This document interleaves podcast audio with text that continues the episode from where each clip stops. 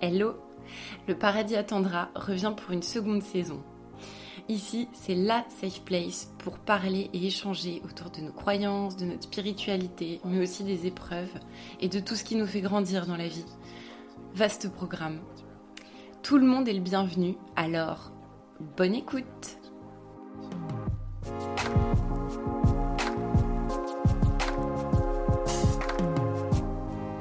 Dans le film Édouard aux mains d'argent de Tim Burton, le personnage éponyme possède une paire de ciseaux à la place des mains.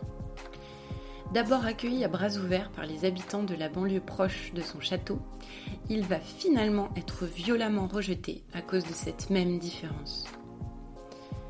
À la marge, Édouard est pourtant un grand artiste qui exécute des sculptures sur glace et qui crée des personnages fabuleux dans les haies des jardins. Léa a 30 ans. Adolescente, elle se questionnait beaucoup et se sentait parfois à la marge. Elle revendique désormais sa singularité. Hypersensible, cette femme scientifique est également chanteuse. Sa philosophie de vie Suivre son propre chemin spirituel, assumer ses émotions et faire ce dont elle a envie. Et si notre singularité était notre meilleur atout?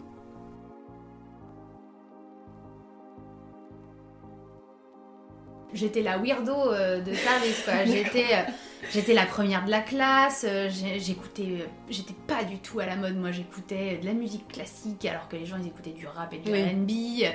J'étais pas du tout fringuée à la mode. Enfin vraiment je, je, je ressortais dans les gens un peu particuliers.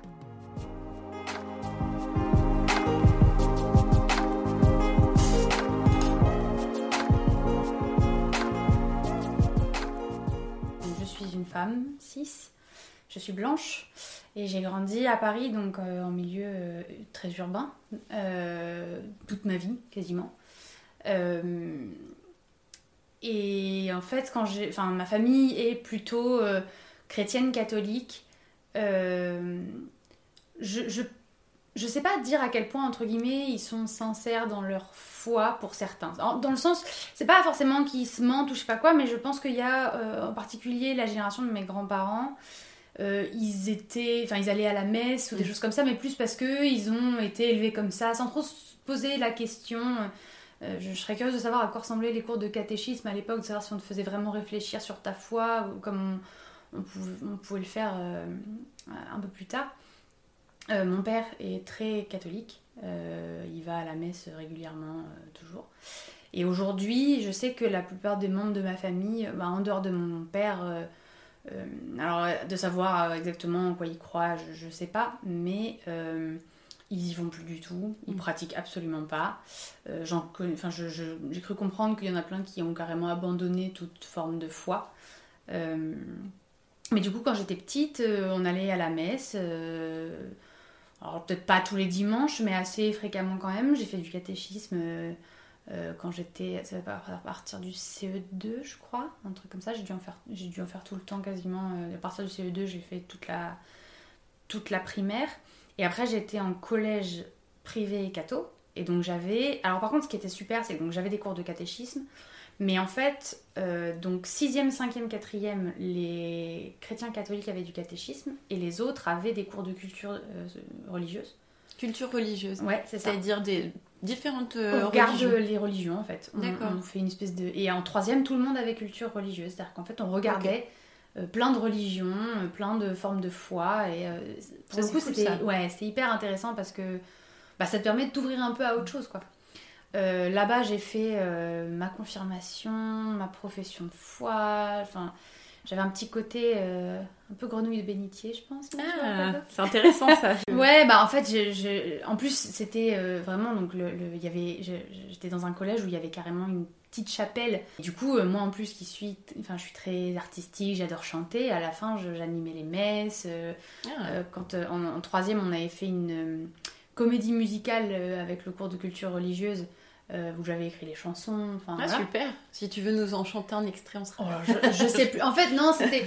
j'avais plus. Enfin, j'avais utilisé. Parce que c'était un texte qui existait déjà, que j'aurais dû regarder avant de venir. Je sais absolument plus euh, qui c'était. Euh, je, sais même pas si je saurais te redire le titre. Mhm. Mais, euh, mais en fait, j'avais surtout repris des musiques qui existaient déjà. En voyant les paroles pour, pour que ça colle à peu près. Pour faire coller le tout. Ouais, voilà. Et parce qu'en plus, moi, j'ai grandi euh, en lisant beaucoup La Comtesse de Ségur. Donc, je ah, sais pas de Sophie, tout ça. Par exemple, ouais. Où en fait, bah, c'est empreint d'une certaine époque.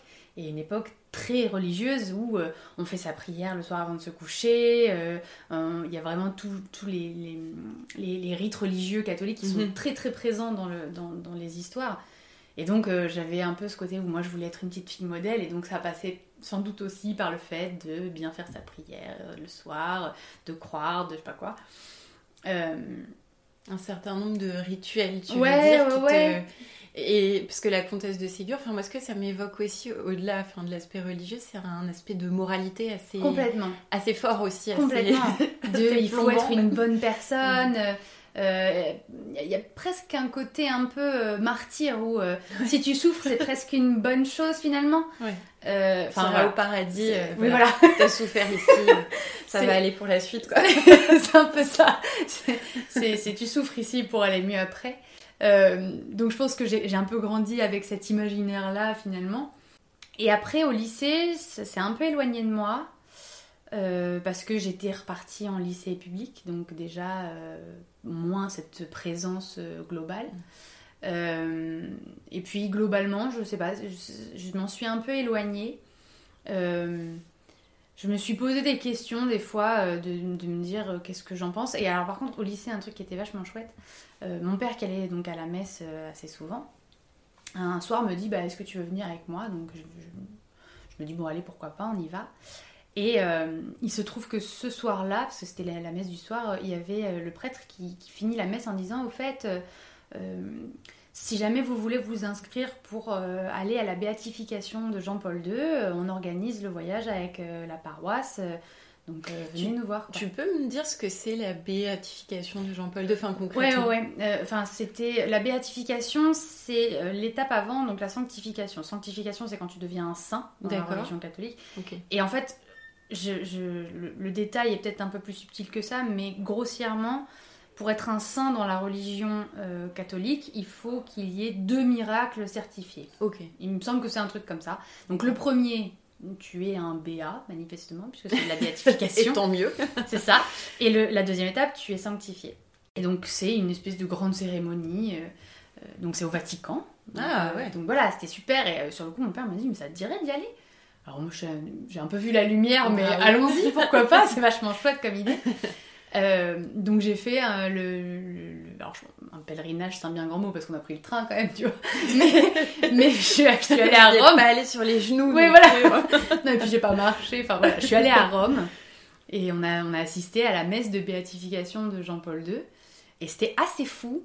Euh, mais je pense que j'avais pas autant. Euh, parce que je me rappelle avoir pris le train donc avec des gens qui étaient pour le coup des gens qui carrément lisaient des livres religieux souvent, où la religion était très présente dans leur vie, mhm. alors que moi, bon, j'allais un peu à la messe, et même quand à l'époque où j'allais à la messe, euh, en vrai, je, je, pensais pas non plus à ma religion tout le temps, quoi. C'était pas forcément un élément euh, omniprésent. primordial et omniprésent dans ma vie. Et euh, du coup, quand tu dis que cette béatification, elle a été impressionnante pour toi, C'est-à-dire qu'il s'est passé quelque chose à ce moment-là ou c'est le fait de voir du, monde Non, c'était plutôt l'ambiance. C'était plutôt l'ambiance parce qu'il y avait quand même un monde de fou. On a, enfin, on a campé dehors. ah ouais, On avait juste euh, un, sac de couchage euh, et on a dormi sur les ponts. Euh, je, enfin, pour ceux qui connaissent un peu Rome, donc t'as le Tibre qui est juste à côté mm. et t'as des ponts qui mènent de Rome vers le Vatican. Euh, juste avant la, la, grande rue qui mène au Vatican. Donc on a dormi un peu sur ce pont-là, mais donc sans tente, ah sans rien. Donc s'il avait plu, j'ose même pas imaginer l'état dans lequel on aurait été. On serait tous revenus avec la crève. c'est quand même bon. Je pense qu'ils avaient peut-être prévu quelque chose quand même au cas où. Mais, euh, mais juste avant, on avait fait une grande prière au cirque Maxime. C'était assez fou parce que je sais pas combien on était. Ah oui, ça devait être mais, mais, le cirque Maxime complètement rempli, voire qui déborde. Euh, quand ils ont ouvert le la grande rue euh, qui mène au Vatican euh, vers 4 heures du matin. Euh, et on s'est avancé pour être un peu plus près. Enfin, c'était quand même une expérience assez folle. En plus, t'as toutes les langues qui sont parlées à côté de toi. C'est ouais, génial. Oui, oui c'est ça. T'as le monde entier en fait qui se réunit à ce moment-là, en tout cas pour assister à ça. Ouais, c'est fou. Ouais, donc une, une belle expérience, j'imagine. Ouais. Euh, et du coup, donc toi, par rapport à cette croyance, tu te situes comment justement? Parce que là, tu m'as parlé pas mal de pratiques, effectivement. Et toi, quel est ton point de vue là-dessus? Et surtout, comment, comment toi, tu as vécu ta croyance euh, personnellement quoi? Pour ma part, euh, pendant un temps, il y avait aussi le fait que je, je, commençais à remettre en question justement le côté du rituel nécessaire. De me dire que finalement, en fait euh, ma foi, est-ce qu'elle se construisait pas plutôt en moi, plutôt qu'en fait d'avoir ce côté où, en fait, moi je me rappelle de tellement de gens qui allaient à la messe alors qu'ils n'y croyaient pas plus que ça, oui. Euh, mais euh, plus pas, soit par habitude, soit parce qu'ils y étaient forcés ou par je sais pas quoi.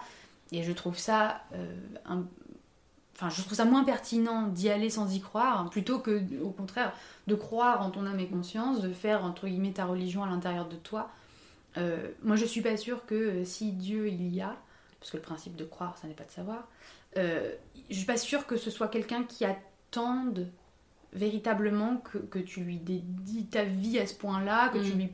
Enfin, voilà, que ce soit quelque chose de. Je pense que ce qui est plus important, c'est pas que tu ailles à la messe et que tu, tu manges l'hostie et que tu ailles te mm. confesser, c'est que tu aies une vie un peu plus en cohérence avec certaines valeurs ou mm. des choses comme ça, quoi moi, un des trucs qui m'a fait un peu me reposer des questions sur mon rapport à ma religion, c'est euh, est-ce que je peux vraiment me considérer de la même religion que des gens qui considèrent que l'homosexualité est une maladie, que euh, des gens qui considèrent que, euh, j'en sais rien, enfin des, alors on peut citer aussi tous les scandales qu'il y a eu de, pédophilie, mais ça c'est mm. pour moi il y a, un truc un peu plus, il y a un truc à creuser autre part de, dire que aussi peut-être que euh, si on arrêtait de demander euh, aux prêtres d'être euh, complètement abstinents. Peut-être que ça pourrait, j'en sais rien. Je, je connais pas les détails de ces Mais histoires. C'est vrai qu'il y a eu beaucoup de scandales qui ont éclaboussé euh, l'Église euh, catholique notamment.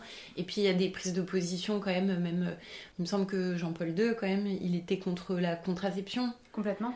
Et quand la on va dire... et c'est vrai que tu te dis que quand même il y a des choses qui, par rapport à notre époque, sont pas du tout en résonance quoi. oui voilà et alors moi je parle enfin j'aime beaucoup savoir le, pourquoi parce que enfin euh, pour moi la religion a été très euh, nécessaire et très bénéfique à une époque où finalement euh, pour imposer des lois à part les faire venir d'une espèce de force supérieure et de dire c'est Dieu qui veut le truc de dire ne tue pas ton prochain, mm. finalement, si un jour j'ai envie de te regarder et te dire mais qui va m'en empêcher Oui. Alors aujourd'hui, il y a des lois construites sociétalement, mm. machin, mais à l'époque, je pense qu'à part faire peur avec une force un peu euh, surnaturelle, entre guillemets, voilà. Donc je pense que ça a été très bien. Mais tout comme, tu vois, par exemple, les. Euh, les juifs et les, musulmans qui n'ont pas le droit de manger de porc, c'est parce qu'à l'époque, il y avait des risques sanitaires au fait de, manger cette viande-là, tu vois. Euh, c'était des trucs, ou tout comme le fait de finalement attendre le mariage pour avoir des relations sexuelles mm. et s'en tenir à son partenaire, c'était des questions de santé.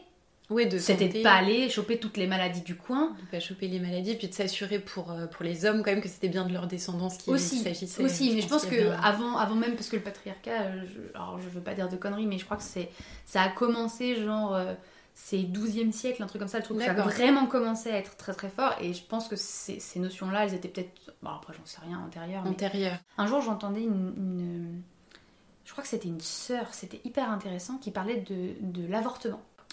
Parce que, euh, pareil, euh, la religion catho, euh, elle n'est pas connue pour être très pro-avortement. Oui, pas tellement, c'est vrai. c'est un euphémisme. mais, et où en fait, cette sœur-là, au moment on parle de ce sujet-là, elle dit, mais les gens qui disent que Dieu refuse l'avortement, c'est faux. Alors, je, la, je, je, cite, ce qu'elle dit, hein. mm. mais qu'en fait, les mots qu'on trouve dans les études de théologie, mm. c'est choisis la vie. Sauf qu'on précise pas la vie de qui. Oui, ok. Ouais. Mais il y a interprétation voilà. possible en fait, là tout est possible. Exactement, et en fait finalement, choisir la vie, ça peut être choisir la vie de la mère, parce que mm. peut-être que si elle, a cet enfant, elle aura plus de vie parce qu'elle a 14 euh, ans et que en fait du coup elle va devoir arrêter l'école, elle va... Voilà. je trouve qu'il y a plein de choses où euh, ça, manque vraiment de, de, s'adapter un peu dans le monde dans lequel on vit, de ce monde néolibéraliste, de ce monde euh, international aussi, parce mm-hmm. qu'avec tous ces trucs-là c'est quand même autre chose quoi. Ouais. Oui, tout à fait. Donc de prendre un peu de recul, quoi, et de se poser des questions sur euh, vraiment aussi les textes qui sont à l'origine de tout ça. C'est quand même une religion qui prône l'amour et la tolérance, mais derrière, il y a tellement d'ex- de- d'exceptions, t'as Ouais. à dire, mais... euh, c'est- C'est-à-dire en théorie, parce que sur la pratique, quand on regarde l'histoire, quand même, on n'est c'est pas- vraiment sur beaucoup. enfin, on est sur, sûrement sur de l'amour et de la tolérance euh, globalement. Enfin, il y a eu des guerres, il y a eu des morts, il y a eu des. En plus, mais surtout, euh, il, faut, enfin, il faut aimer son prochain, mais à condition qu'il soit euh, Oui. blanc, euh, valide, plutôt Ouais. un homme si c'est possible. Enfin, en plus, pardon, mais Jésus, je suis pas sûre qu'il était si blanc que ça. hein. Moi, c'est vraiment Oui. des trucs où, enfin, vu, là où il a vécu, je pense que, voilà, je, je veux pas présupposer, mais oui, tous les gens qui sont outrés de, de- des représentations de Marie noire. Et les gars, peut pas être blonde aux yeux bleus, Marie. Mhm. Enfin, euh, peut-être si elle était albino, c'est encore. Mais Ouais. euh, ça, dans le, dans un des trucs qui m'a fait me reculer vachement de la religion, c'est surtout catholique, c'est euh, cette espèce de, de, de truc où il faut que tu sois un pécheur tout le temps. Ouais, quoi que tu fasses, de toute façon, c'est toujours. Oh là là, pas je comme tu sais, j'ai- des souvenirs de, de, de confession où le mec me demande de quoi je viens me confesser et je ne savais pas quoi dire. Mais tu je savais pas des quoi choses dire, pour lui faire Mais je disais de la merde, je disais, je racontais n'importe quoi, je disais, bah, je me suis un peu disputée avec mon frère, euh, et là, genre, bah... Parce qu'en plus, moi qui euh, cherchais à être une enfant Bah oui, euh, oui, sage et parfaite et machin, jeu, hein, enfin. vraiment, je, je- voilà. Mhm. Et où ce côté où finalement t'es toujours pécheur, le péché originel, par une femme, enfin, Puis quand t'es une meuf, c'est encore pire, parce que tu le portes physiquement. Tu... Ouais, Enfin, et puis, enfin c'est- voilà, ce côté de, de tu, tu es sans arrêt euh, pas bien et machin. En fait, c'est c'est horrible de vivre dans ce truc-là où finalement tu ne pourras jamais être quelqu'un de bien. Oui, quoi que tu fasses, de toute Quoi façon, t'es- voilà, c'est foutu. C'est ça. Et je pense que c'est il y a, y a une forme d'abandon là-dedans. C'est aussi c'est bah en fait euh, puisque de toute façon je peux rien faire de bien, Oui, bah, effectivement. autant que j'arrête de, de vivre. Je pense qu'à un moment, tu peux lâcher l'affaire aussi, ouais, effectivement. Ah, avec une telle euh, critique permanente euh, et remise en question et autoflagellation. Et... c'est Mais parce que c'est- tu vois, demain je devrais aller au confessionnal, je ne sais pas quoi dire. Parce que j'ai Mm. l'impression justement d'être alignée avec mes valeurs. Et du coup, je j'ai pas l'impression d'avoir des choses à me reprocher. Mm. quoi. Alors, bah oui, il y a des trucs, euh, oui, euh, bah, j'ai pas été très patiente parce que mon mec il a fait ci. Bon, oui, ça arrive. Oui, Mais je me suis engueulée avec quelqu'un dans le métro. euh, bon, bah, Oui, voilà. pareil, tu vois, c'est pas, un crime de lèse-majesté. oui, plus, voilà, quoi. exactement. Arrêter, Et un truc où finalement, tu demandes l'absolution, euh, pour moi, qui est un mot qui est tellement fort. Oui, non, mais je suis pour d'accord. un truc. Ça, c'est quand tu tues quelqu'un, quoi. Enfin, merde. Oui, voilà, ou pour des trucs où finalement t'as trompé ton mec, ou j'en Oui, sais rien. t'as enfin, fait vraiment du mal, quoi. Voilà, t'as vraiment fait du Et mal. volontairement potentiellement Ouais, en plus, voilà. tu vois. Peut-être que t'as cherché à faire souffrir. Là, bon, je suis d'accord. Mais c'est vrai que le reste. euh, moi, c'est- bah, d'ailleurs, c'est marrant parce que c'est un peu ce que je me dis. J'essaye aussi de. Tout ça, c'est intéressant parce que.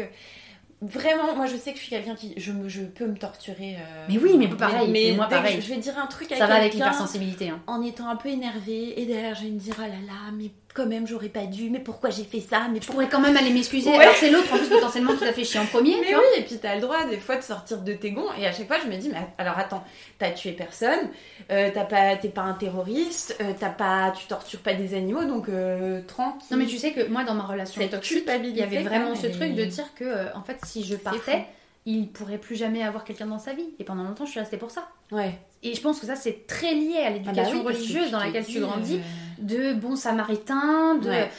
À mon avis, ce qui est aussi... Alors après, c'est une, culture judéo-chrétienne et donc qui est très ancrée dans notre culture Mm. occidentale, mais euh, du syndrome de l'infirmière. Oui, du- de la sauveuse ou tout Voilà, ça. là, de ça, devoir-. De aider terrible, les gens ça. et où du coup, t'es là à dire, mais en fait, à un Mm. moment, s'il te fait du mal, arrête de vouloir l'aider. Ouais.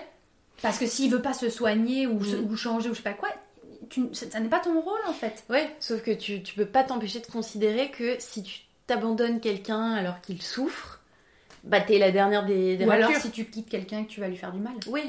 Mais où du coup, voilà, c'est vraiment des trucs où je me suis dit, mais en fait, euh, euh, si, si, en partant du principe qu'il existe, ce dont je ne suis absolument pas sûre, c'est-à-dire que soit il veut absolument que je, je sois comme ça, que je vive comme ça, et il a des règles très précises sur ce qu'il veut, ce qu'il attend de nous.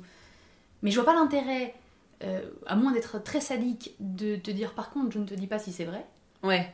Enfin, tu vois, il y a un côté Ouais, un ouais. peu, finalement, te laisser dans une espèce de doute. Parce que, genre, moi, je veux bien, euh, si tu me dis euh, que euh, si je fais pas tout ça, euh, j'irai en enfer, euh, bah oui, d'accord, bah dans ce cas-là, je vais le faire, mais j'ai pas trop de choix. Soit j'ai vraiment un choix, mais dans ce Mhm. cas-là, je suis pas punie à la fin, sinon c'est pas un choix, oui, tu vois. oui, oui. Et ou en plus, avec cette espèce de côté un peu.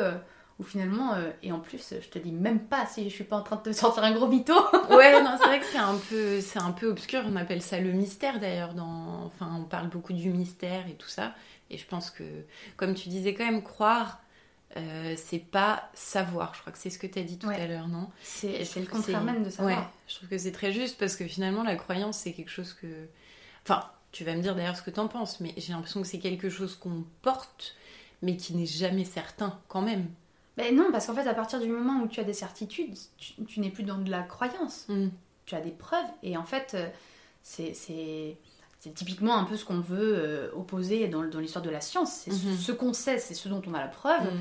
Et ce qu'on croit, c'est des présupposés, c'est des choses comme ça. Mais par contre, on le définit clairement comme étant quelque chose, pour l'instant, on n'a pas de, de preuves. Quoi. Enfin, tu vois, plus jeune, je me disais que si on me prouvait par A plus B que Dieu n'existait pas, peut-être que je voudrais y croire quand même. Parce que euh, il y a eu des moments où j'ai eu peut-être besoin, j'aimais bien cette idée de me dire que euh, quelqu'un veillait euh, sur moi, Mhm. que j'avais quelqu'un au-dessus de ma tête, que j'étais jamais toute seule, parce que bah, j'étais plutôt. euh, j'ai toujours été un peu.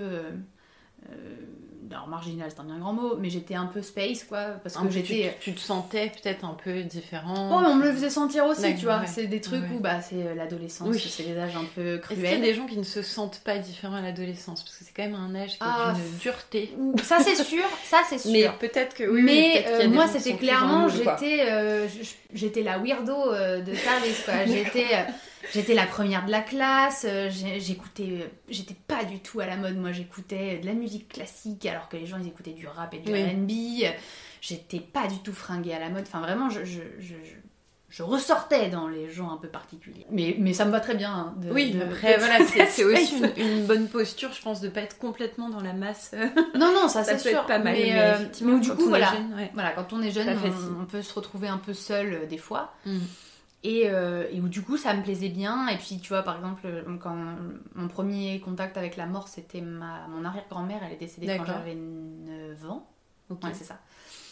Et, euh, et j'ai, enfin, le- l'idée qu'il y ait une vie après la mort, c'est hyper rassurant parce que tu te dis que finalement, tu l'as pas vraiment perdu. Euh, si jamais je lui parlais, j'étais pas folle parce que finalement, on t'enlève, on te prouve par A plus B que la religion c'est du bullshit, que Dieu n'existe pas et machin. Mhm. Parler à un mort, c'est être fou un peu. hein. C'est- Ça n'a plus de sens et Oui. tu finis par être juste un couillon qui parle tout seul. Alors qu'avec le fait de- d'avoir des, des croyances, de se dire, bah voilà, je, je vais partir du principe que la vie après la mort existe et qu'en fait, si je parle, elle m'entend. Mm. Parce que pareil, la vie après la mort existe, ok. Mais est-ce que ça veut dire qu'on a encore un contact, une espèce de, de- de croisement possible entre le monde des morts et le monde des vivants? Ça reste à prouver Pas certain. ouais. Voilà, c'est ça. Il y a plein de façons d'avoir une vie après la mort. Ouais. Et où finalement, peut-être que je lui parle, peut-être qu'elle est quelque part dans un monde au-delà, mais Mhm. qu'elle ne m'entend absolument pas. Et, euh, et donc voilà, il y a des choses où ça me rassurait. Et où aujourd'hui, j'ai plus besoin d'être rassurée de cette façon-là. D'accord. Donc ça veut dire, enfin si, si je lis entre les lignes, tu vas me dire, mais ça veut dire donc que tu as eu des périodes quand même dans ta vie où tu as cru Oui. et des périodes oui, où tu n'as plus vraiment cru. Bah en fait, je pense que j'ai cru parce que bah en fait on m'a appris ça, que j'étais en euh, contact enfant. avec ces choses-là. Oui voilà, c'est-à-dire que moi je me rappelle j'avais euh, à la maison, mais très tôt, je sais pas du tout qui a pu m'offrir ça. J'avais une petite bible pour pour enfants, un truc, c'était vraiment que Mm. les grandes histoires euh, essentielles. D'accord. D'ailleurs, les histoires bien choisies, parce que dans la vie, Oui. il y a quand même des trucs où franchement, t'as pas envie de pas raconter ça aux enfants. Sur de l'Ancien Testament et des choses. Ah bah, euh, Léa, dans l'Ancien Testament, c'est euh, c'est une vraie connasse. Hein. Ah d'accord. Donc, je- ouais, enfin, donc, je m'appelle Léa et un jour j'ai voulu regarder un peu. je, je crois que j'avais eu une Bible pour. Pour euh, ma profession de foi, je crois. Donc c'est, ça arrive assez vite dans l'Ancien Testament. À un moment, je vois Léa, je me dis ah cool, euh, enfin enfin quelqu'un euh, qui a mon prénom, chouette. euh, j'ai hâte de savoir qu'elle fait. On Et en fait, c'est une horreur. Sa sa sœur est très amoureuse de, de Jacob, je crois, j'ai un doute. Enfin, elle, est- elle est très amoureuse d'un gars qui l'aime aussi. Et en fait, je sais plus pourquoi. Je, je crois qu'ils arrivent. Je sais pas s'il sait qu'ils arrivent pas à avoir d'enfants. Ah, ou, ou justement, non, elle se fait passer pour elle. Et elle va dans sa couche et elle, elle est enceinte. Et du coup, il est obligé de l'épouser. Ah, Enfin, vraiment des trucs où t'es là à dire Ok, je pars avec ça dans la vie. C'est le super. opéra total. Et puis, mais c'est surtout que t'es là à dire, euh, j'ai pas du tout envie de porter le prénom de cette dame en fait. Pourquoi vous m'avez appelé comme ça Ouais, c'est ça. Et, euh, et où du coup, ça heureusement, c'était pas dans ma Bible illustrée. Oui. Et où du coup, bon, j'avais quand même cette Bible et où on Mm. te raconte euh, bah, Adam et Ève, on, on te raconte l'arche de Noé, on te raconte euh, c'est euh, Job, c'est Job sauvé des eaux, celui qui se fait euh, Oh là là avaler par la baleine. Euh, Pas Jonas? ah, Jonas. C'est Jonas. Jonas et la baleine. Bien vu. Bien vu. Parce qu'il y a le livre de Job, effectivement. Oui, c'est ça. hein, mais- C'est ça. Mais les histoires de Samson et Dalila, donc avec les cheveux qui étaient le- le- le- la source de sa force. Enfin, il y a plein d'histoires qui sont finalement euh, David et Goliath. C'est des, Oui, oui, oui, des c'est contes finalement euh, qui, sont, euh, qui sont très intéressants et, euh, et très, très chouettes finalement quand t'es Ah enfant. bah, Ça quand t'es enfant, c'est passionnant. Enfin, de toute façon, que ce soit, je dirais, l'Iliade et l'Odyssée, ou euh, au fond des, des récits de la Bible et même de d'autres C'est ça de d'autres euh, religions, euh, des contes de l'Inde et tout, c'est passionnant en fait. C'est toute cette mythologie religieuse, ça a quelque chose de légendaire. Ouais. Et moi qui ai une fibre artistique très forte, je pense Ouais. qu'en fait ça me parlait beaucoup aussi là-dessus parce que c'est un imaginaire que moi j'étais très j'ai toujours je pense que j'ai toujours aimé m'évader un peu dans des mondes qui n'existent pas et, euh, et On, du peut, coup on peut euh, mentionner ta, ta passion pour Harry Potter. euh. Ah oui on peut on peut on peut mais par exemple moi je trouve ça absolument enfin je, je- je- je- je- j'a- j'adore cet univers parce que euh, il y, a, y a une place au rêve qui est quand même assez folle elle a réussi en plus J.K. Rowling à créer un truc où finalement le doute est tellement toujours possible enfin moi en plus c'est sorti j'avais j'avais c'est sorti en 97 donc j'avais 4 ans Euh, mais je l'ai commencé à les lire, je devais avoir euh, 9 ans, un truc comme ça. Donc j'avais pas encore 11 ans. Donc moi, jusqu'à 11 ans, je crus que j'allais avoir ma lettre de Poudlard, tu vois. Enfin, T'attendais ça quoi. Ouais, c'est ça. c'est ça. Je sais pas si enfant, c'est très euh, fréquent euh, quand on te dit, euh, bah voilà, euh, Dieu, parce qu'en plus on te dit plutôt Dieu existe. On te dit pas, chez nous, on croit en Dieu, et de cette façon-là, on te présente ça comme une espèce de Oui, sans parler de certitude, mais en tout cas, il y a une espèce d'évidence dans le domaine familial de dire que bah, chez nous, Dieu existe. oui, donc, tout comme dans une famille non croyante, Oui, voilà, on on, va te dire, de Dieu ou... bah, Dieu n'existe pas. Oui, ou des choses comme ça. Et voilà. C'est ça. Ouais. Et où du coup, euh, je pense qu'à l'époque, tu te poses pas trop de questions parce que finalement, c'est tes parents qui t'en parlent, et puis des adultes de manière C'est eux générale. qui t'apprennent à manger, à parler, euh, Bah, c'est ça. à lire. Donc tu te dis, euh, c'est sûr dans un premier temps que tout ce qu'ils vont te dire est forcément euh, absolument vrai. C'est ça. et- C'est ça. Et après, pareil, en cours de catéchisme, on t'apprend pas trop à réfléchir à la foi et, et à tout ça. C'est on part du principe que tout ça, ça existe. Après, on Mhm. peut lire des textes et se dire, bah voilà, qu'est-ce que, quelles leçons tu en retiens, tout ça. Moi, je pense à tous les gens qui se, qui se convertissent, des gens qui sont, euh, euh, par exemple, catholiques et, et qui se convertissent euh, à l'islam. Mm. de se dire, mais finalement, si c'est cette forme de religion-là Ouais. dans laquelle tu te retrouves, dans laquelle tu es bien, qui te parle et, et tout ça, de, de laisser un peu ce choix, tu vois. Bah ouais, ouais, puis c'est intéressant ce que tu dis parce qu'effectivement, enfin, moi pour le coup, là j'ai un petit peu interviewé des gens euh, à droite à gauche, on va dire, et, et c'est vrai qu'il y, a- il y a beaucoup de gens de culture catholique à la base qui ont tendance à se tourner euh, soit vers euh, l'islam, soit vers aussi le bouddhisme, pas Ouais. mal.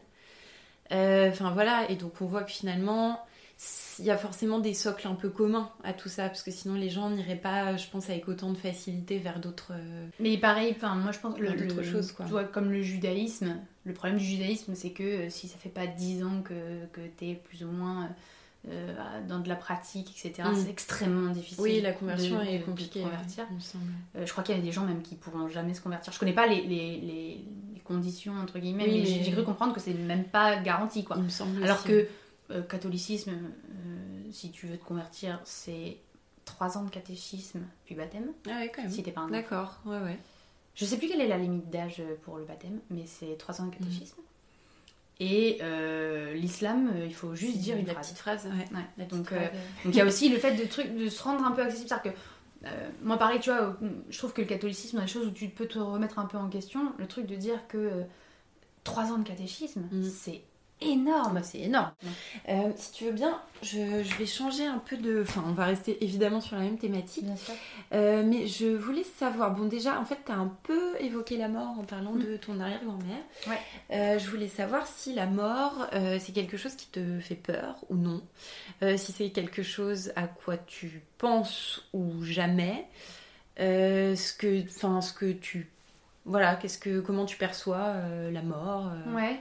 Alors, du coup, j'ai été en contact euh, réellement que deux fois avec la mort. Donc, il y a mon arrière-grand-mère qui est décédée quand j'avais 9 ans. Et mon grand-père, qui est décédé euh, en 2010, j'étais j'étais au lycée. Et euh, lui, pour le coup, ça m'a vraiment marqué parce que bah, du coup, j'ai été encore. En plus, euh, il vivait. Enfin, mon grand-père et ma grand-mère vivaient dans la même résidence que nous quand on était enfants, donc j'allais chez eux tous les mercredis. Là où mon arrière-grand-mère, elle habitait pas, enfin, elle habitait dans le sud. Alors moi, j'étais à Paris, je la voyais pendant les vacances, donc voilà. C'est différent, oui. Voilà, il y, a, y, a, y a quand même l'affect de, de, de l'enfant qui perd un parent, mm. mais on, je la connais pas en fait finalement. Un truc que je regrette un peu aujourd'hui parce qu'en plus, euh, j'ai plein d'anecdotes sur elle. Elle était très, euh, très drôle. Enfin, bref un peu malgré elle des fois. Mais, voilà, donc des fois je regrette un peu, mais plus parce que euh, ça faisait plein de choses à raconter. Euh, là où mon grand-père, du coup, je l'ai connu un petit peu, c'était pas quelqu'un qui parlait beaucoup, mais où quand même j'ai contact avec lui, etc. Euh, c'est marrant parce qu'il y a des gens que. Enfin, un jour, je sais plus qui me disait ça, qu'en gros, c'était pas possible de pas avoir peur de la mort. C'est qu'on a tous une forme mm. de peur de la mort. Ce que je pense. Alors, après, c'est à mesurer, mais je pense que personne n'a envie de mourir dans le sens où euh, bah, euh, ça nous ferait tous chier demain de ne pas nous réveiller parce qu'on mmh. avait quand même prévu sur des trucs cool, tu vois. Par rapport à ton organe. ouais, voilà, c'est pas en termes de planning, j'avais pas prévu ça. Euh, je pense que ça me ferait ça me ferait plus chier que ce que ça me fait peur. Je sais pas pourquoi ça me fait pas peur. mais mais c'est pas un truc qui m'inquiète. Ok. Euh, peut-être la mort, la mort des autres, mhm. peut-être un peu plus. La mienne, pas trop, parce que. Euh, parce que. Pourquoi Je sais pas, parce qu'en plus, euh, je, pourrais te dire que j'ai l'impression qu'il me reste tellement de choses à faire que j'ai envie de faire avant de. T'as besoin d'avoir le temps.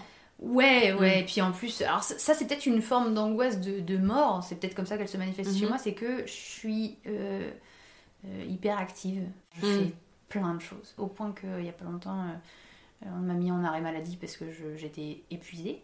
Parce que du coup, je dors pas assez alors que j'ai quand même besoin de sommeil, malgré tout. Euh, et. Euh, mais après, pour moi, c'est plus, euh, c'est plus une expérience parce que quand j'étais plus jeune, je suis sortie avec un garçon avec qui j'ai une relation qui était assez toxique et qui m'empêchait de faire plein de choses. Et, et, où en fait, du jour où j'ai plus été avec lui, où j'ai réussi un peu j'ai réussi à me libérer de lui et donc de son emprise, je me suis dit, je ne me prive plus jamais de faire les choses dont j'ai envie. Parce qu'en fait, pendant un an et demi, j'ai pas eu le droit de, de sortir avec des copains, j'ai pas eu le droit de, de, Je faisais de la. Enfin, je fais toujours de la danse, j'avais plus le droit d'aller danser parce que je suis oh dans deux couples. Et donc tu rigoles, mais danser avec des oh mecs, c'était pas possible. Sacrément toxique, ouais, comme relation. Donc, euh, donc j'avais plus le droit de faire quoi que ce soit. Il m'a, il m'a euh, pas monté contre mes amis, mais il m'a isolé de mes amis. C'est ça. voilà. C'était vraiment le truc toxique, progressif. Euh, ouais, c'est ça. Et, euh, et, où du coup, pendant un an et demi, j'ai rien fait. j'obéissais plus ou moins à tous ces trucs-là. Mm. et où en fait, aujourd'hui, c'est, c'est plus un côté de, je sais ce que ça fait de perdre un an et demi, et où déjà un an et demi c'est à la fois énorme et rien. Oui, parce qu'il y en a qui en perdent euh, malheureusement 30 euh, ou 40 Oui, voilà, il y a ça, et à la fois un an et demi, tout ce que, surtout un an et demi à 20 ans, donc euh, je suis passée à côté d'une bonne partie de ma vie étudiante, enfin voilà. et, et du coup, cette expérience-là me fait me dire que je, je veux pas m'empêcher, et personne m'empêchera de faire mm. les choses qui me font envie. Et du coup, c'est pas une angoisse de mourir, c'est vraiment juste euh, un truc de dire que euh, pendant tout le temps que j'ai là, je veux faire ce que je veux. Maintenant, euh, en vrai, si demain je me fais percuter par un bus, j'ai pas de regret. Oui, j'aurais aimé que ça dure plus longtemps. Mm. Mais, mais pendant le temps que j'avais sur Terre, j'ai globalement fait plein de choses qui m'ont fait du bien et du coup, ça, ça me va. T'es plutôt sereine vis-à-vis de, donc, de ta potentielle mort. Ouais, je suis assez en paix avec ça. Et, euh, et par rapport à. Enfin, comment tu. Qu'est-ce que tu penses qui se passe quand on meurt? J'en sais rien. J'en sais rien parce que je suis pas sûre. Enfin, si quelqu'un avait les preuves, je pense qu'on le saurait. Oui, non, mais c'est sûr qu'on attend cette personne qui reviendra de l'au-delà pour nous dire. Euh, et euh, preuve en main. Et moi, j'aurais plutôt tendance à penser qu'une fois qu'on est mort, on est mort. je crois pas forcément à une vie après la mort parce que parce que finalement, tu vois, enfin, un jour je me faisais la réflexion que euh, si demain il y avait un mec qui venait et qui se présentait comme Jésus euh, de retour sur Terre, il irait à l'asile. Oui. Tout droit. Enfin, et que en fait, Excusez-moi de rire. Non, mais c'est vrai. Enfin, je pense qu'aujourd'hui, tu croises un mec dans la rue qui vient de voir et qui te dit euh, Je suis Jésus, je suis enfin revenu, euh, euh, la gloire éternelle, je sais pas quoi. Tu vas, tu, vas passer, tu vas dire Il est barge ce mec. Une série, d'ailleurs, je, j'ai plus le titre, mais qui parle de ça, d'un Messie qui vient et qui se présente comme étant Jésus. Ah, génial. Et qui réussit à accomplir un certain nombre de miracles. Et donc, il y avait la première saison. Mais c'est une série justement où, puisqu'on est à, notre époque, ou même euh, un miracle, en fait, euh, ça peut être un trucage, ça peut. Enfin voilà, ça pose plein de questions en fait sur. Euh, ouais, c'est ça. Selon le contexte aussi. Mais où finalement, tu te rends compte que le nombre de miracles à partir du moment où il y a eu la science et des choses comme ça, il a dégringolé. Bah, voilà. Et Bizarrement. tu vois, aujourd'hui, des gens qui voient et des, des, trucs, qui entendent des voix. Enfin, Jeanne d'Arc, pardon pour elle, mais je pense qu'elle était juste schizophrène, tu vois. Oui, bah c'est. Ouais, Alors ça l'a pas empêché de faire des super choses avec Cela dit, elle a quand même bouté les Anglais hors de France. Voilà, et puis, mine de rien, c'est quand même une nana qui a une, une force intérieure, parce qu'il y a des gens qui ah entendent des voix mais qui en font rien, tu vois. Elle, elle est quand même allée euh, voir voilà, le roi. Ça, ça empêche pas tout le reste. Mm. Mais euh, je, je, pense que euh, aujourd'hui, ouais, tous ces gens qui sont aujourd'hui des saints, finalement, ce serait dans des contextes actuels soit on, ne les écouterait pas. Par exemple, bah, il y en a un qui se présente comme ça euh, dans le sud, là. Le, Christ cosmique. Actuellement là? Ouais, ouais, ah, ouais, j'ai oublié son nom. Euh, mais tout le monde se fout de lui sur internet. Le Christ cosmique. Ouais, ouais, j'ai oublié son vrai nom. Et euh, c'est un, un, gars qui a une gueule, qui a l'air d'être un peu allumé, tu vois. Mais où finalement, on n'a pas de vidéo de Jésus de l'époque, mais je serais curieuse de savoir euh, s'il n'avait pas une tête d'allumé aussi. J'en sais rien. Oui, bah c'est ça, c'est que c'est alors attends, c'est Sylvain Dury. Exactement, exactement. J'avais pas le nom, mais euh, tu regarderas euh, des, vidéos de lui où il parle de, tout ça et où tu es là, genre, ben, quand tu le regardes, ton premier réflexe, je pense que c'est de te dire. encore un allumé quoi. Ouais. De pas le prendre au sérieux en tout cas. Oui. À une époque où je pense que pour le coup, si on, tu disais que tu avais vu la Vierge bah, on, te croyait.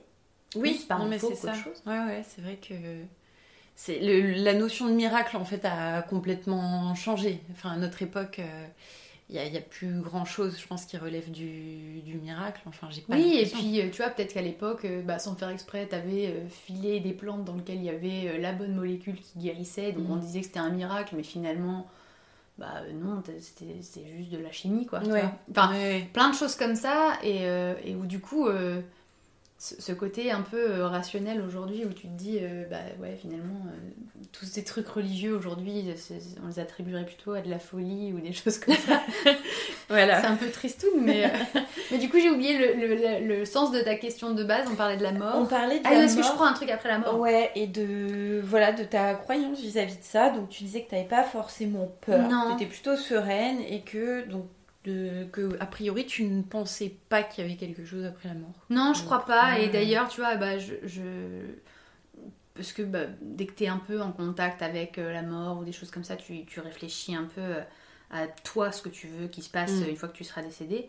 Euh, moi, au départ, par exemple, je voulais qu'on prélève les organes sauf les yeux ah. et ensuite être incinéré. Et aujourd'hui, en fait, c'est prenez tout, prenez tout, les yeux, les cheveux, les dents. Servez-vous, c'est open bar et, et, et, donnez mon corps à la science si vous préférez. Enfin, Vraiment, je suis plus là.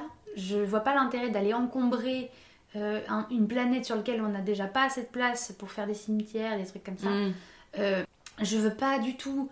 Euh, alors, moi, je, je veux pas d'enfants, mais en admettant qu'un jour j'en ai et puis j'ai des proches, je, je vois pas l'intérêt d'avoir besoin d'un espace pour se recueillir, mm. pour venir me voir. Et que les gens se sentent obligés de venir me voir aussi, tu vois. Ouais. tous les T'as pas ce truc de l'ego quand même, de te dire euh, j'aimerais bien qu'il y ait une espèce de petite tombe où les gens viennent un peu pleurer. Euh, ah non, mais c'est hyper glauque. bon souvenir. Mais non, moi j'ai envie que les gens, tu vois, c'est des trucs où euh, je trouve ça génial, les gens qui veulent des enterrements hyper joyeux de dire qu'en fait, bon, oui, le fait que tu sois plus là, c'est triste, mais que finalement ce soit une occasion pour se rappeler plutôt des bons moments, de rigoler, de, de, faire de profiter de ce truc-là pour juste se rassembler, passer mhm. un bon moment tous ensemble. Parce que, bah, ok, t'es plus là, mais au moins ça aura permis de rassembler des gens. Oui, c'est ça. Et puis au pire, s'il y a une vie après la mort, je vais retrouver. Euh, bah voilà, tu pourrais leur foutre plein de, gens. claques. Non, mais surtout, c'est pas ça, c'est surtout que je vais. En attendant que tous ceux qui mourront après moi me rejoignent, Mais moi j'ai retrouvé tous ceux qui sont déjà morts et j'ai pas forcément de ceux T'auras de qui- quoi faire, que quoi. je vais retrouver plus tard quoi. Donc, euh, donc ouais, non, j'ai pas besoin de ça. Donc là, on parlait de la mort, on va rester dans les joyeusetés parce que je voulais savoir. euh, donc dans la vie, il y a des hauts, il y a des bas. Ouais. Quand on traverse un bas, et il y a des fois des bas qui sont assez durs. Ouais. Toi, c'est quoi les ressources euh, qui sont en toi ou que tu utilises, j'en sais rien, dans ton quotidien, etc., pour réussir à continuer d'avancer? Ou pour garder euh, bah, un mental euh, euh, un peu, j'aime pas trop dire positif parce que le but c'est pas toujours de positiver, Non, bien sûr. mais en tout cas de pas couler complètement. Oui, bien Un sûr. truc, euh, voilà. Euh, Bah, c'est. Enfin, alors moi, je, je vais pas te mentir, ça fait des années que je vois un psy. Euh, J'en ai vu deux différents. Et le premier, j'ai. j'ai un- j'ai arrêté une ou deux fois, je sais plus. Ok. Et puis à un moment, j'ai senti qu'il avait plus besoin de m'apporter de. Enfin, qu'il m'apporterait plus. Qu'il m'avait apporté tout ce qu'il pouvait m'apporter. C'était très chouette, mais que voilà, j'avais fait le tour avec lui, donc j'ai changé. Ok. Euh, et, euh, et en plus, je suis hypersensible et j'ai des bas qui sont très bas. C'est-à-dire que euh, vraiment, c'est des trucs où euh, je peux passer du rire aux larmes. C'est Mm. impressionnant euh, quand, quand on n'est pas habitué à ça. Mon copain, le premier, les premières fois, il comprenait pas trop. Et, il a fallu que je lui explique. C'est mon mode de fonctionnement. Je, je- quand ça va pas, j'ai besoin de pleurer, mais on a l'impression que ma famille entière est morte. Mais c'est juste, j'évacue et après ça va mieux. Et après, du coup, comme je suis hypersensible, je reçois les choses vraiment très très fort par rapport aux autres. Alors c'est super parce que les joies sont des ravissements et des, émerveillements. Par contre, euh, les trucs qui font mal, ça fait très mal. On s'y fait. Euh, On et en fait, maintenant je lutte pas déjà. Ça c'est un truc où euh, parce qu'en plus euh, je alors je suis une fille donc je l'ai peut-être je le vis pas autant qu'un garçon je pense. Mais on a vraiment une, une culture de- du refus de, la- de, de laisser transparaître la tristesse. Ah oui, que tu peux être triste, Ouais. mais euh, tu vois par exemple dans euh, euh, j'en sais rien un exemple très caricatural mais tu vas voir l'idée quand René Angélil est décédé et Mhm. qu'il y a eu des obsèques nationales donc Céline Dion avec son voile noir machin les gens vont noter le fait qu'elle est digne parce Ouais, qu'elle ne pleure vrai, pas donc il y a vrai. vraiment un truc de dire que elle, a- elle est triste ça elle a complètement le droit d'être Ouais. triste mais le fait de ne pas pleurer, c'est un truc hyper positif parce que tu gardes une dignité. Et, et je pense que l'opposé absolu, ce serait euh, peut-être, euh, euh, je, je crois que c'est les enterrements juifs où vraiment il faut se rouler par Mm. terre. euh, C'est en Sicile aussi, je crois, où t'avais un métier même de pleureuse, des, femmes qui étaient embauchées pour pleurer aux enterrements. Oui, voilà. Tu as ce truc-là où il y a plein de gens qui vont dire mais contiens-toi et un peu de dignité ou je sais pas quoi. Mm. Moi, j'en ai rien à faire. Ah, Alors, j'en suis pas au stade d'être une pleureuse parce que le, le but c'est pas non plus d'en faire des caisses. Non, mais de, d'en voilà. faire en fonction de ce que tu mais ressens. voilà, c'est-à-dire qu'en fait, Mm. aujourd'hui, si j'ai envie de pleurer, je pleure et euh, genre euh, même sur mon lieu de travail. hein, Ouais. Je, je Mm. Même Je devant, j'en sais rien, euh, ton manager, même Ah devant euh, Je m'en fous. Alors, des inconnus. euh, je vais peut-être me retenir juste pour pas mettre des fois des gens mal à l'aise. Genre, une fois, ça m'est arrivé. J'avais un, j'avais un souci perso et euh, je demande à prendre ma demi-journée en disant euh, je, voilà, je, je- est-ce que je peux prendre ma demi-journée parce que ça va pas trop? Et je demande ça sur Teams avant N plus 2 en plus. et mon N plus 2 a un, a un réflexe qui, bon, qui part d'un super sentiment, tu vois. Mais en fait, dans ce genre de cas, il t'appelle tout le temps. Sauf qu'en fait, Ah ouais, J'étais déjà en larmes Ouais, de l'autre côté et tu te dis, en plus avec Teams où t'as une gueule de merde, enfin vraiment un truc Ouais, qui ça, ressemble à rien. ça- puis ça craque encore plus des fois quand les gens Ouais, te- et puis c'est le parler. truc où on est là, et genre tout, ça euh. va, et là, non, ça va pas du tout. Enfin, bon. Et donc il m'appelle et j'étais là à me dire, bon, je, je peux pas ne pas décrocher parce que, bah voilà. Et où du coup je décroche et il me dit, euh, ça va Léa? Et alors là, t'es avec la, la voix qui tremble un peu comme ça et tu- du coup euh, t'essayes de dire, bah non, hein, pas trop, mais. Et t'essayes de pas trop pleurer non plus parce que. Bah en fait, t'as juste pas envie de mettre l'autre mal à l'aise. T'as- ouais, en soi, je m'en fous d'extérioriser un peu mes sentiments, mais. Mais tu sens que la personne en face a du Surtout mal à en en recevoir le truc. mais surtout ouais. en visio. en visio. Parce ouais. qu'à la limite, en vrai, Mais le- même en vrai, hein, franchement. euh, dans un contexte de travail, c'est ouais, chaud moi, parce ça que. m'est déjà arrivé de plus pouvoir contenir et tu vois que les gens en face ils sont. Mais surtout qu'en fait, le réflexe quand t'as quelqu'un qui est triste, c'est de le prendre dans tes bras. de- Il y, a- il y a un Ouais. truc tactile, Sauf que là, t'es dans un espèce de contexte pro où tout le monde est un peu coincé, on va pas se mentir. Mais c'est surtout tu vas fait, pas tu aller pas toucher les gens. Ouais, tu peux, voilà, tu peux parler et tout ça, mais il y a vraiment la barrière du physique où Ouais. on peut pas se toucher, quoi. Et du coup, tu- ah, donc t'es en visio et t'as le mec en face de la caméra, genre, bon bah euh, oui, prends ton après-midi. Je Mais peux donc- pas t'apporter de mouchoir, Ouais, ça. mais je t'appuie. C'est ça, je, je suis là si t'as besoin. hein. et, euh, et du coup, bah voilà, je, je, je m'interdis pas du tout mes émotions euh, aujourd'hui. Donc, euh, donc en fait, si ça va pas, ça va pas. D'accord. Et, et en fait, il y a des moments où ça va pas du tout, et au point que tu sais qu'en fait, il n'y a pas grand chose qui peut y remédier, dans ce cas-là, je vais me coucher. Je vais me coucher, Ouais. quelle, quelle que soit l'heure, parce qu'en fait, je me dis, là, je suis dans un cercle vicieux, et le seul moyen d'inverser la tendance, parce que en plus, on arrive des fois à des certains niveaux de tristesse où finalement, euh, t'as pas envie d'aller bien. Non, c'est vrai, on se complaît parfois un petit peu. Sans parler de ce complexe, c'est qu'en fait, il y a des moments où tu as besoin de vivre ta, ta tristesse, de, de- de vivre ce truc-là, parce qu'en fait, la refuser, ça sert à rien. Mais où du coup, finalement, tu es dans ce truc-là de Ah, ça va pas, et là, j'ai pas envie de faire un truc qui me fait du bien, euh, parce que j'ai pas envie d'être joyeuse, c'est parce que ce- ça ne correspond pas à l'émotion que je ressens maintenant, donc ce serait plus hypocrite qu'autre Ouais. chose. Et donc, dans ce cas-là, quand je sens que vraiment il y a rien à faire, je vais me coucher. Je Demain est un autre jour, quoi. Ou dans deux heures, ça ira mieux. Parce qu'en Ouais. fait, le fait d'aller se coucher, il y a un petit reset qui Ah se oui, fait, ou quand tu te lèves, il y a un côté, bon allez, je- je- je- j'ai un peu laissé la tristesse euh, descendre, euh, je peux repartir au moins à un, à un niveau un peu plus neutre, sans parler de partir dans de la joie. Ça, ça m'empêche pas quand je me lève d'aller juste me caler dans le canapé avec euh, Netflix et, et une série que j'ai déjà vue mille fois, Friends pour ne pas la citer. On Et- aime Friends. Mais voilà, parce que, ça, me- parce que cette série me fait du bien. Euh, c'est, mon petit bonbon, c'est mon, mon truc, c'est ma zone de confort. C'est le truc où je sais que je suis bien, je connais par cœur. Tu connais chaque épisode par cœur, Je tu connais sais ce qui va se passer, les tu sais que Joey va manger. Ouais, voilà, tu sais que Monica va faire le ménage. Voilà, et en fait, lui, il mange toute la glace que tu ne vas pas manger parce que euh, t'as pas envie de t'écœurer non plus. Monica va faire le ménage que t'as pas envie de faire. Enfin voilà. Et donc, euh, donc généralement, je fais des trucs comme ça. Et, euh, et après, dans l'absolu, euh, si jamais ces trucs ils sont un peu trop récurrents, je les travaille. En fait, je me pose, alors, je me pose trop de questions. hein. Je pense qu'il y a plein de gens qui vont te dire que ma mère, encore une fois, je, je l'ai vue hier. Et euh, elle m'a dit, c'est marrant parce que moi je m'en pose pas assez, toi tu t'en poses trop, on peut peut-être faire un équilibre. Mais après, je préfère me poser un peu trop de questions parce que au moins, euh, je trouve que depuis que je m'autorise à me poser toutes ces questions, où à l'époque je me disais, oh ça va, c'est pas la peine de se poser toutes ces questions, blablabla. Ben en fait, je vais beaucoup mieux, je, je- je- comprends plein de choses, je suis plus en cohérence avec moi-même. Donc, euh, donc ça, je m'interdis pas. Et du coup, après moi qui suis très créatrice, quand il y a des trucs sur lesquels je coince, je fais vachement d'écriture libre. Donc c'est vraiment le principe de l'écri- de l'écriture libre. C'est il y a des gens qui appellent ça l'écriture vomitive, mais c'est pas forcément hyper C'est joli. très charmant. Ouais, c'est un peu cradingue alors que l'idée est vachement chouette. Ouais. C'est vraiment le principe, c'est de prendre un stylo et tu ne t'arrêtes pas d'écrire. Que vraiment, le but, c'est en fait, c'est souvent c'est de déconnecter un peu le cerveau, de- d'arriver à un, tellement un stade mécanique où tout ce qui te passe par la tête, tu l'écris.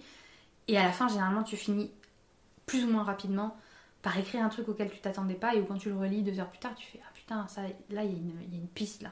Là, il y a vraiment un truc où finalement, j'avais pas pensé à ce truc-là de cette façon. Mais c'est quoi la technique concrètement Tu te mets devant une feuille de papier, Et tu prends ton stylo et tout ce qui te vient en tête, quoi. C'est- Tu... C'est-à-dire que si, le, si jamais à un moment, j'avais entendu ça dans une vidéo un jour, c'était génialement dit, c'est qu'à un moment, si ce qui te vient, c'est le mot pomme de terre et que t'arrives pas à sortir du mot pomme de terre, t'écris le mot pomme de terre 34 fois. D'accord, ok. Et le principe, c'est vraiment que ce qui te passe par la tête, Tu l'écris. Et en fait, il faut vraiment l'écrire et pas le taper parce que. euh, À la main Ouais, parce oui, qu'en fait, le, ouais. le taper sur l'écran, t'es pas dans la même chose. Parce qu'en plus, le taper sur l'écran, souvent, tu vas vite, tu fais des fautes, Ouais. donc tu corriges. Mm. Donc machin. Alors qu'en plus, c'est hyper intéressant de pas corriger ses fautes. Ça, euh, artistiquement aussi, c'est hyper intéressant, mais c'est pas le sujet. Mais, mais euh, de vraiment écrire avec le- le- le- la main, parce qu'en plus, le fait de faire le mouvement Mhm. d'écriture, c'est une autre façon de penser, parce que tu es obligé de transmettre ce que tu penses avec tes muscles. Donc il y a une autre façon, je pense, tu mobilises pas les mêmes zones du Ouais. cerveau. Et donc, t'as pas le même lâcher prise à écrire comme ça, et où en fait, il y a des fois où t'écris une phrase, et au moment où tu vas l'écrire, tu vas faire J'ai pas vu venir ce truc. D'accord, ouais. Et, euh, et ça, c'est génial euh, quand tu coinces un peu sur des trucs. euh, C'est assez libérateur, quoi. Ouais, ouais, ouais. ouais. D'accord. Puis ça te permet d'y revenir un peu plus tard aussi. Parce qu'en fait, il y a des fois où tu vas écrire des choses, et, et où finalement, ça avait besoin de sortir, et quand tu vas les relire, tu vas faire Ouais, non, en fait, pas du tout. Mais en fait, il fallait le sortir. T'avais besoin. T'avais besoin de le sortir pour te rendre compte que c'était faux. C'est, je, je, enfin, je crois que je, je vois à peu près euh, la démarche et j'imagine que c'est assez libérateur. euh, Ah, c'est enfin, génial. Quand tu coinces un peu sur un truc euh, où genre tu fais le, cauchemar- le même cauchemar Mm. tout le temps. Moi, je suis quelqu'un qui fait beaucoup de cauchemars. Euh, ben, en fait, de, de parler ton cauchemar et de machin, bah, au bout d'un moment, tu, tu vas mettre des, des mots, de dire, bah euh, voilà, j'ai rêvé de ce truc-là, euh, je Ouais. rêve de, de cette personne tout le temps, mais c'est bizarre parce que cette personne, euh, elle m'a rien fait, je la connais à peine et ça, elle, elle ressemble un peu à machin. Et là, t'es le genre, oh, machin, j'y avais pas Les pensé. machins. D'accord, ouais, les associations d'idées. Exactement, et- c'est les associations d'idées. Jamais, en fait, c'est ça quand je dis aussi de pas s'interdire, c'est euh, toutes les personnes à qui j'ai pu parler de, de psychanalyse et de trucs comme ça, parce que bah, moi j'en ai fait un petit peu, c'est les associations d'idées. Ne, ne jamais, enfin, ne jamais t'arrêter à une idée en disant non, ça, ça a l'air d'être nul. C'est à chaque fois, tu penses à ça. Ouais. Le premier truc qui te vient en tête, parce que même si ça n'a pas du tout l'air d'avoir un rapport, euh, genre, tu fais un cauchemar ou tu tombes dans le vide. Et si je te dis, mais du coup, ça te fait penser à quoi? Tu me dis une salade verte. Je vais te dire, comment ça, une salade verte? Eh ben non, c'est, ok, pourquoi une salade? Parce qu'en fait, si ton cerveau a pensé à une salade verte, c'est qu'il y a une raison. C'est qu'il y a une raison. Tu la vois peut-être pas, Pas mais, mais en fait, il y a une raison. Et par exemple, le, le, le- bon, le, le contexte n'est pas globe, hein, mais un des meilleurs exemples de ça, c'est euh, la, la fille de Woody Allen qui avait peur des trains, Ouais. qui savait pas pourquoi. Et c'est comme ça qu'elle s'est souvenue qu'elle se faisait violer par son père. C'est parce qu'en fait, pendant qu'il la violait, elle, elle avait sous les yeux son train. Ah, Jouet. incroyable. Ouais, ok. Et où du coup, Mais l'association, Mais c'est euh, ça, et au départ, t'es juste là, euh, j'ai une phobie du train, je sais pas pourquoi. Et en fait, probablement avec des associations d'idées, mais où tu vois, en fait, comme ton cerveau peut se barrer n'importe comment, parce que quand c'est trop fort, Oui. bah, il fait des associations d'idées un, un peu de sidération ou d'oubli euh, traumatique. Et où tu fais des liens qui, bon, sont un peu euh, comme quand tu tiens un truc chaud et que tu l'envoies et tu le fous dans un tiroir, tu sais plus lequel t'as fermé, et puis voilà. Et où du coup, les associations d'idées, c'est hyper important, même pour des trucs qui sont pas aussi traumatiques, parce que ton cerveau te dit ça, c'est qu'il y a une raison. Oui, c'est pas vraiment par hasard, c'est pas juste euh, pure, euh, pure folie. euh. Non, non, non. Et, et toutes les réponses, c'est cliché cette phrase, hein, mais toutes les réponses, elles sont en toi, en fait. Mhm. Non, mais c'est enfin, c'est cliché. On l'entend on l'entend souvent. Ouais, Mais je pense que si on l'entend souvent, c'est peut-être pas par hasard. c'est ça, ça, ça- fait une grande phrase un peu facile, mais, ouf- mais finalement, fais-toi confiance, parce que Ouais. vraiment, les réponses, elles sont écrites à l'intérieur de toi. quoi. Mhm. Suivre son instinct, se faire confiance. Complètement. Et euh, de ce que tu disais, finalement, euh, là on va arriver un peu vers notre euh, conclusion. Donc finalement, euh, toi en tout cas, ce qui t'aide euh, dans la vie au quotidien, c'est d'accepter qui tu es, d'accepter tes émotions en tout Ouais. cas, quelles qu'elles soient, Ouais. de pas avoir trop peur, me semble-t-il, du regard que peuvent porter les autres sur tes Non. émotions, sur ce que tu ressens à ce moment-là. Et puis, et puis en parallèle, quand même, d'aller chez des psys, donc d'aller verbaliser. Parce que j'en ressens euh, le besoin, tu vois. Mais ouais. après, peut-être qu'il y a un niveau où j'aurais plus besoin d'aller voir un psy et que juste euh, euh, parler avec euh, quelqu'un d'extérieur, des copains, des copines, te ça peut me suffire. euh, potentiellement. Mais, euh, mais pour moi, en fait, c'est hyper important, tu vois. je- moi, je, je, je, dis, j'ai toujours été un peu spéciale. euh, euh, pas dans un sens négatif, j'étais juste différente. C'est plutôt dans ce sens-là qu'il faut le prendre, c'est que j'étais différente. Et je le suis toujours, hein, c'est-à-dire que euh, je, je le sens bien, hein, que j'ai un petit décalage par rapport aux autres. Mais ok, ça me va. Et en fait, je n'ai jamais été aussi bien que depuis que je l'accepte. Et que je cherche pas à être autre chose que ça. Donc en fait, euh, vraiment... euh, Et puis en fait, t'as- pas le temps. Et puis, le truc le plus important aussi, c'est surtout que tu te rends compte que le jour où tu t'autorises à être toi, parce qu'en fait, généralement, les... on s'autorise pas à être soi plutôt parce que on a peur d'être euh, rejeté Mm. par les autres. Clairement. Mais de toute façon, déjà, on sera toujours rejeté par quelqu'un.